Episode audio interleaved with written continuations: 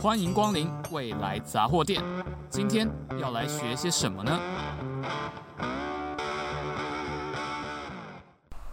好了，上一集的内容中，我们讲了，就是老师分享了他的教学还有研究之路。那我们这一集呢，要讲的是老师的求学历程，就是在请老师来分享多一点。那如果求学过程可以重来的话，那老师会想要增加什么能力吗？当通常有人问这种问题的时候啊，往往期待的回答是：哎，我们学某一种语言啊，或者是具备某一种技能啊。但我要给的不是这种答案。其实，像学某种程式语言或学某种技能，它某一天都会过时。我举一个例子啊，这个我二零一五年开始教深度学习的时候，那个时候。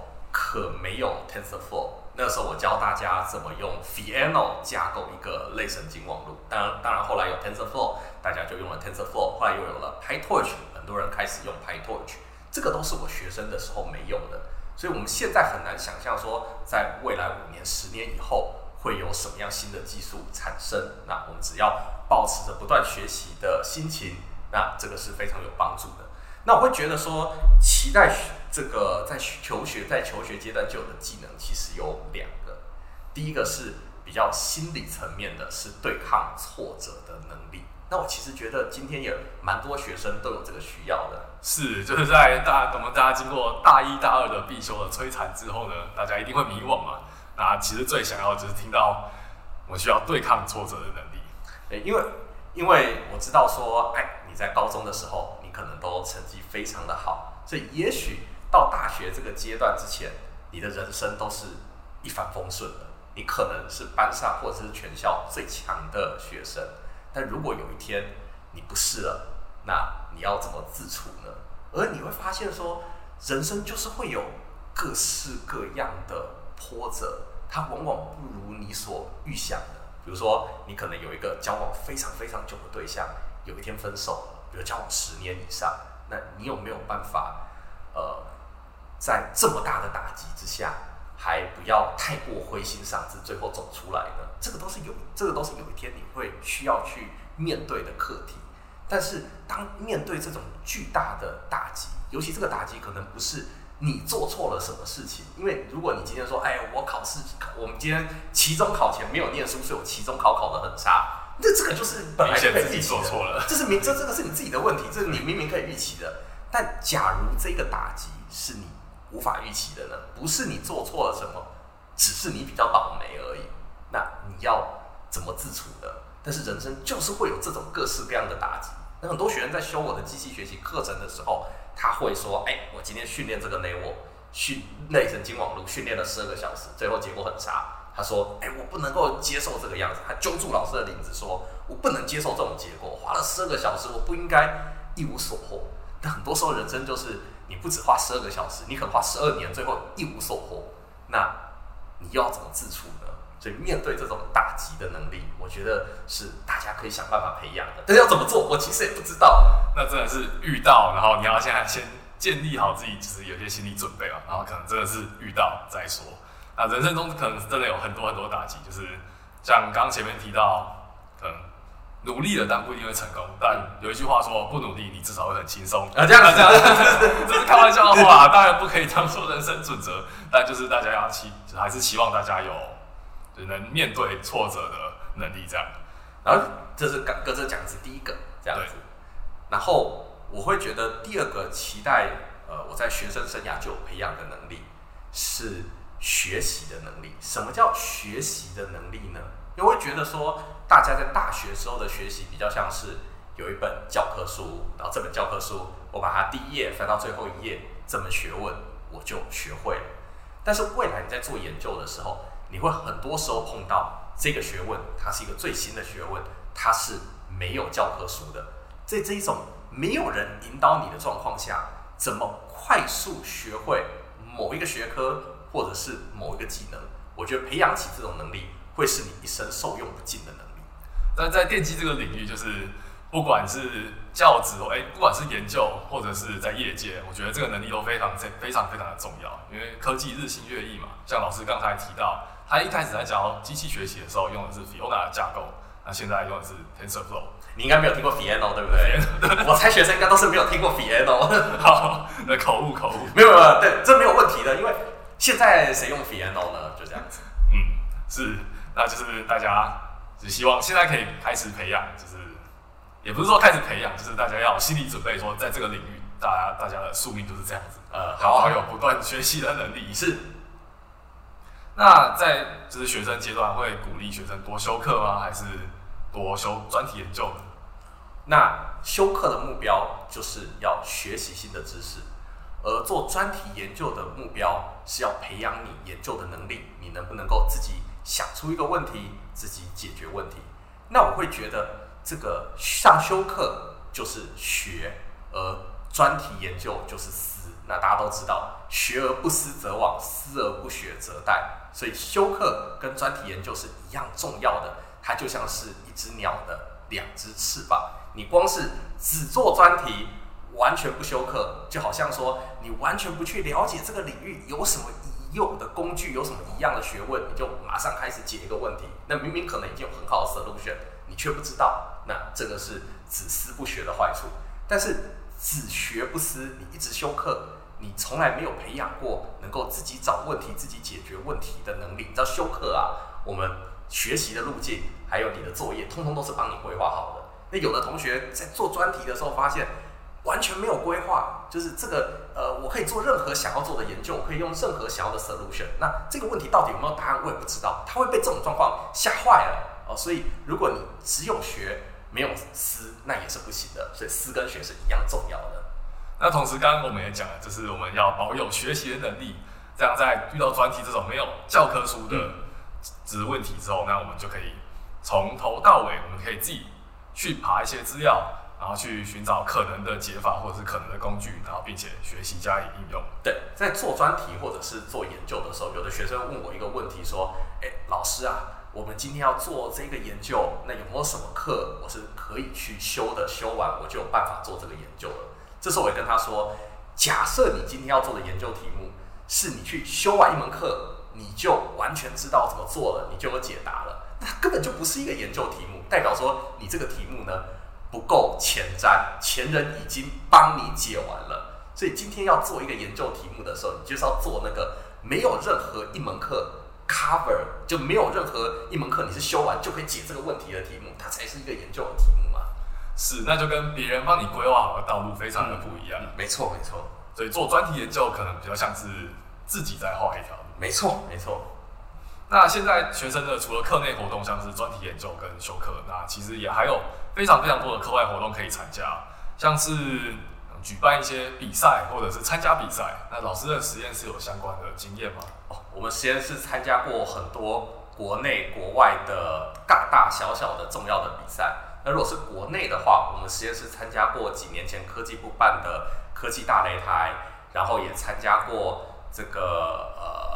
台闽南语的语音辨识比赛，那其实都得到了非常好的成绩。那在国际的竞赛上啊，我们同学参加了很多国际的竞赛，那结果其实都挺好的。那我印象最深刻的一个国际的竞赛是，有同学参加了这个让机器听五句话就可以克隆某一个目标语者声音的比赛。哦，就是比赛方会提供某一个人讲五句话，那你要做出一个语音辨识系统。他跟那个目标语者就提供五句话的那个语者，他的声音越像越好。那他们会找人来听，看看哪一个语音辨识系统合出来的声音是最像目标语者的。所以他会找一个人，然后来听说到底有没有办法分辨？不是只有找一个人，来找一群人，一群人来听。那后来我们实验室在全球参加的一百五十几个团队之中，其实得到第二名的。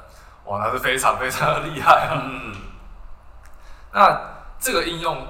就是看起来真的非常非常的，这未来可能会有非常非常广泛的应用嘛，就是让机器学习，让机器去学习模仿人的声音。嗯，那那刚才讲的是这个参加比赛的经验，对那我们实验室其实也有很多举办比赛的经验。那所谓举办比赛，就是我刚才说这个做专题，就是画一个自己的跑道。那其实我后来当了老师以后，发现说，除了画自己的跑道以外，做研究还有另外一个乐趣是，我们不止自己跑在这个跑道上，我们试图告诉其他人说这个跑道好，就大家一起来跟我们跑，大家一起来一起努力向前走。这样，所以我们实验室其实也有呃在国际的会议举办一些比赛，是广邀整个国际的社群一起来参加的。那我们实验室最知名的一个比赛呢，叫做 Superb。那 Superb 是什么呢？我先解释一下我们要做的事情啊。这个跟一开始讲的那个 ChatGPT 也是有点关系的。我们讲这个 ChatGPT 就是先拿大量的资料做预训练，然后接下来它就可以解各式各样的任务。对。那我接下来问的问题是在语音上，我们能不能做一样的事情呢？但这不是看了 ChatGPT 才有的想法啦。这这个是呃，这个 Super 最早发布的时候应该是二零二一年。那那时候的目标就是，我们能不能让机器在听大量的语音讯号以后，接下来它可以解各式各样跟语音处理有关的任务呢？所以跟语音处理有关的任务可能是语音辨识，就听一段声音把它转成文字；或语者辨识，听一段声音知道说这段声音是谁讲的；或情绪辨识，听一段声音知道这个讲话的人他是高兴或生气；或者甚至是语音理解。听一段声音，直接知道说讲讲这句话的人他的意图是什么啊？他要问问题，还是他要抱怨等等啊？那能不能够用一个预训练的模型，再稍微微调以后，就解锁我的任务呢？这是 Super 这个竞赛想要做的事情。哦，所以这预训练其实就是像我们刚刚前面讲的，它就是在培养机器被人类语音的感觉，这样可能它可以接触一段人类觉得看起来还蛮合理的话，或者蛮合理的句型这样。那这个 Superb 竞赛，它是，就是它它就是在在做这件事情。它是语，它是那刚那刚才讲 ChatGPT 都是做在文字上的，嗯、那 Superb 呢是做在语音上的。它要机器去听一大堆声音的讯号以后，看能不能够从大量的声音讯号里面培养基本功，然后可以被用在语音相关的任务上面。那我们实验室跟 Meta 还有 CNU 啊的研究人员一起。举办了这个比赛，那这边其实要特别感谢语音实验室的杨思文同学，他最早建立了这个比赛里面多数的实验还有比赛的平台，然后也要感谢这个语音实验室的冯子轩同学，后来持续 maintain 这个这个比赛的平台，它就是可以让全世界的人把他们自己预训练出来的模型上传到这个平台上，然后看看他们预训练的模型在这些不同的任务上。表现如何，然后得到一个排排序这样子。那目前最好的模型是 Microsoft 的模型啦。了解，那那这样的平台真的是对大家都非常有帮助，这也是也是人类科技进步的动力来源之一啊。没错，没错。好，那刚刚老师提到的这些语音竞赛，就是很多实验室会来参加。那这些在语音竞赛里面学到的内容，在未来工作上是不是会用得上呢？嗯。也许我要回答是一个更大的问题，就是同学们往往会询问的问题，就是我念研究所的时候，或者是我在学校的时候，我学到了这么多的技能，他以后在工作的时候到底能不能派上用场呢？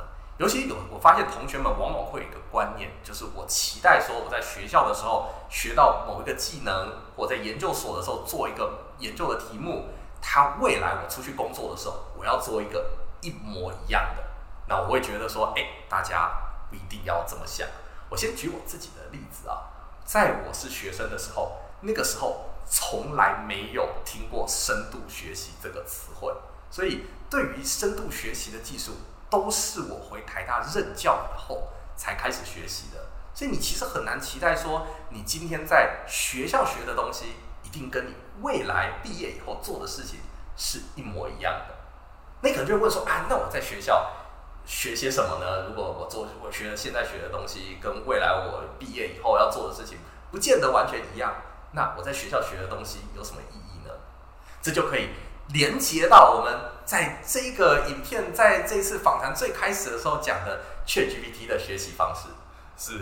那我们说要让 ChatGPT 做很多不同的任务啊，翻译啊，摘要啊，文字冒险游戏等等。但我们说在教他这些任务之前，我们先做预训练。培养他的基本功，让他从大量的资料先学习人类的语言，之后他要学什么任务都很快。那我觉得学校就是一样的，你今天在研究所所学习的就是你的基本功，你学习的就是解决问题的能力跟寻找问题的能力。就整个研究流程是，你先发现问题，解决问题，最后把你解决的结果呈现出来，让大家看得懂。是有这样三个步骤。而这边所培养的基本功，是你在未来所有的工作都有机会可以派上用场的。所以，就像预训练的时候，虽然不是直接叫机器去做翻译、去做摘要，但是他知道人类的语言以后，在其他的任务上，在我们人类关心的任务上，可以学得比较快。那就是，就是刚刚我们前面提到说，我们在大学或研究所实际修的课，都是培养一些比较基本的能力。然后最重要、最重要的，可能还是面对挫折，然后还有自己去学习新知识的能力。这样。好，那老师身为电机系的大学长，还有没有什么建议想要给现在正在生涯十字路口徘徊的同学们呢？好啊，现在想要给大家的建议其实是这样，我完全可以了解，尤其是现在大学部的学生，你一定非常的迷惘，你并不知道你未来的人生会变成什么样子，你还在抉择说，我到底应该跟哪一个专题，我未来应该找什么样的工作，我是要去业界还是待在学界，甚至有人会想说，哎，这个电机系到底还要不要继续念下去？那其实我想要给大家的勉励就是，呃，不用太担心，一切都会变好的。你会觉得迷惘，其实是正常的。就算是，哎呀，我都三十几岁了，我其实有时候还是觉得蛮迷惘的。身为一个教授，嗯，那我往迷惘的点就是，哎，身为一个教授，我们要做什么事情才是对这个社会有用的？你知道，我们有很多的面向，我们要教学、要研究、要服务。那我到底教学？花够多时间了吗？投出够多心力了吗？还是我其实已经投出太多心力了？我应该花时间再把服务跟研究做好，还是说，呃，我应该要更专注于教学等等？这是我们一直都会有的问题。那我觉得有这种迷惘其实是非常正常的。当你停止迷惘的时候，就是你不再成长的时候了。所以你现在是大学的时候，正是你只要成长的时候，所以你有迷惘是正常的。那就是刚刚我们老师，刚刚老师也提到，就是我们现在有迷惘是很正常的。对，是很正常。就是请大家现在在收听的观众朋友们可以放心，然后要记得，就是我们还是要面对挫折和学习新知识的能力。这样。好，那现在正在抉择生涯路口的学生呢，就是如果有想要加入老师的实验室，那可不可以请老师介绍一下自己的实验室的主要的一些研究领域，然后还有老师实验室会招收什么样的学生？好，那我们实验室最专注的就是要让机器可以理解人类的语言，包括机器可以理解人类的语音，包括机器可以理解文字。那在研究方向上，我们期待的就是能不能让机器只用最少量的标注资料就学会我们要它学的技能。那其实这个就是今天最红的。预训练，或者是叫做 foundation model，叫做基石模型。那刚才我们已经介绍过了。那接下来我要问，我想要回答的一个问题啊，是，哎，这个教授在收研究生的时候有什么样的规定？那现在我要大爆料啊，啊，这个很重要，我要大爆料。我不知道为什么，我不知道为什么学生都不知道这一件事情，可能是没有人公开的讲过。其实，在电机系，但是我要强调一下，这个仅限于台大电机系。台大的其他科系或者是其他学校应该是没有类似的规定。在台大电机系，每一个老师每年最多只能收四个硕士生，这是不能多也不能少的。不能多也不能少。为什么不能多也不能少呢？就是招进来的研究生的人数就是老师的人数乘以四，所以一个萝卜一个坑。理论上每个老师都应该收到四个研究生，每一个学生都应该找得到指导教授。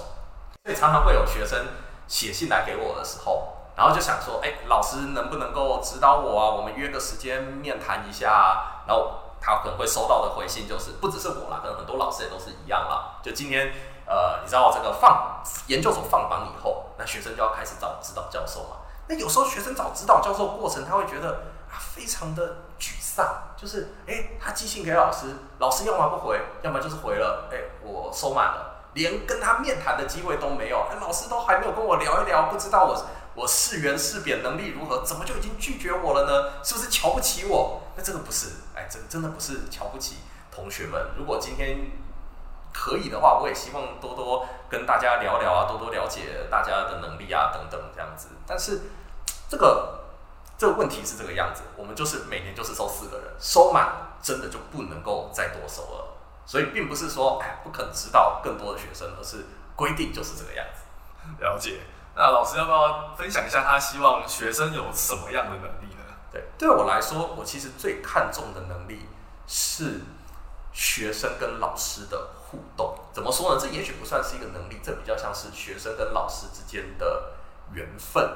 呃，因为对我来说，其实我在看同学，当你们有些同学已经有一点学术成就，或者是已经有学一些东西，或已经开始做研究，但对老师而言，其实呃可能都是差不多的。所以对我来说，我并不在意你已经学到了什么，你已经做了什么，而我想要知道的是你未来可以做到什么。那我怎么知道你未来能不能做到什么呢？对我来说，我觉得最重要的判断依据是你跟老师的互动怎么样，你跟老师之间有没有可能互相的信任。那你在加入实验室以后，老师就要指导你。那指导你。并不，你知道所谓的指导，就是不一定每一件事情都是顺着你的心意。那有些时候就是要叫你做一些你可能本来没有想到的事情。然后这件事我也没有想，不是杂事啊，就是说，哎，我们这边应该多做一个实验，或者是你提出一个想法的时候，我常常会扮扮演这个呃批评的角色，告诉你说整个想法里面有什么样的缺陷。但如果在这个时候你会觉得说，哎呀，这个死老头就是喜欢给我惹麻烦。他就是讨厌我，喜欢给我惹麻烦，那这个指导就，就指导不下去了。你要相信说，老师是在帮助你，那我才有办法教你。是会觉得说，对我而言，能不能够跟这个学生互动是非常重要的。就我们能不能够彼此信任，然后我们一起成长，这对我来说是更重要的。相较于学生原来就学到什么，那对于那个指导教授跟学生之间的关系，我其实有一个比喻啦，因为学校是一个很特别的地方。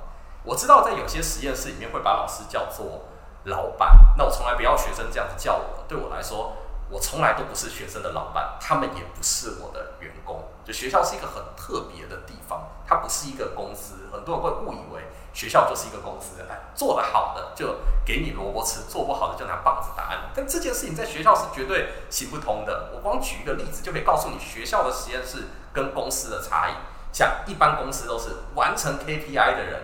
被留下来，对不对？没达成 KPI 的人被赶走，但是学校是学校实验室正好相反的，是完成 KPI 的人被赶走，没完成 KPI 的被留下来。就是学生写完论文，他研究做好了，哎，他就离开了，留下来都是论文写不出来的人才会被留下来。所以学校跟这个业界跟个公司是又是截其实是截然不同的。所以老师跟学生的关系不应该是老板与员工的关系。所以对我而言，老师跟学生的关系比较像是啊，这个要讲那个动漫了。你有没有看过《爆漫王》？没。你不要靠《爆漫王》啊！《爆漫王》讲的是那个《Jump》里面责编跟漫画家的故事，就是有两个小孩，一个叫真诚，一个叫做高木，他们的目标就是要画出一部漫画，这个漫画被动画化，他们目标就是画出一个。可以动画化的漫画，然后这故事讲的就是他们在呃画出一个知名漫画的过程中遇到的形形色色的责编。那我会觉得说，老师跟学生的关系呀、啊，这个大家有空再去看一下《爆漫王》啊。我觉得这个老师跟这个研究指导教授跟研究生的关系，就很像是漫画家跟责编之间的关系了。就是学生的研究其实是你自己的研究。那个其实也不是，最终也不是我的东西。那就好像漫画家画的作品是他自己的作品。那责编的工作是什么呢？责编的工作就是我帮助你一起把这个漫画把它画好。那所以老师就是我帮助你，我们一起把这个研究做好。所以对我来说，最对我来说，其实最重要的是学生想做什么，就我能不能够引导你一起。把你想要做的东西完成，所以其实像我们其实是在接业界计划的时候，虽然我刚才讲了接了一大堆业界计划，但其实我们在挑选业界计划的时候算是比较偏小心的。我们都是会，我们我并因为你知道实验室的目标并不是赚钱，所以对我来说接一堆业界计划也没用这样子。我们并不需要接一大堆业界计划，但是对我来说真正重要的是，诶，你想不想做这个业界计划？所以通常我们实验室接一个业界计划，都是有同学对于跟这个企业合作非常有兴趣，或者是对于这个企业想要做的目标非常有兴趣，那我们才来合作的。了解，那老师这真的是像一个大实验室的大家长一样，就带着大家一起前进，然后知道可能可以比较可以可比较成功的方向这样。好，那在本集节目的开头中，李宏毅老师带我们认识了时下很夯的人工智慧应用 ChatGPT。那在后面的内容中呢，老师也谈到了他的教职以及研究还有服务之路。然后最后这一段呢，老师他也谈到了就是各种。实验室还有他自己求学过程的秘辛。那我们这次就感谢李宏毅老师愿意拨空受访。那本集的内容就到这边告一个段落。未来杂货店，我们下次见，拜拜。谢谢，谢谢。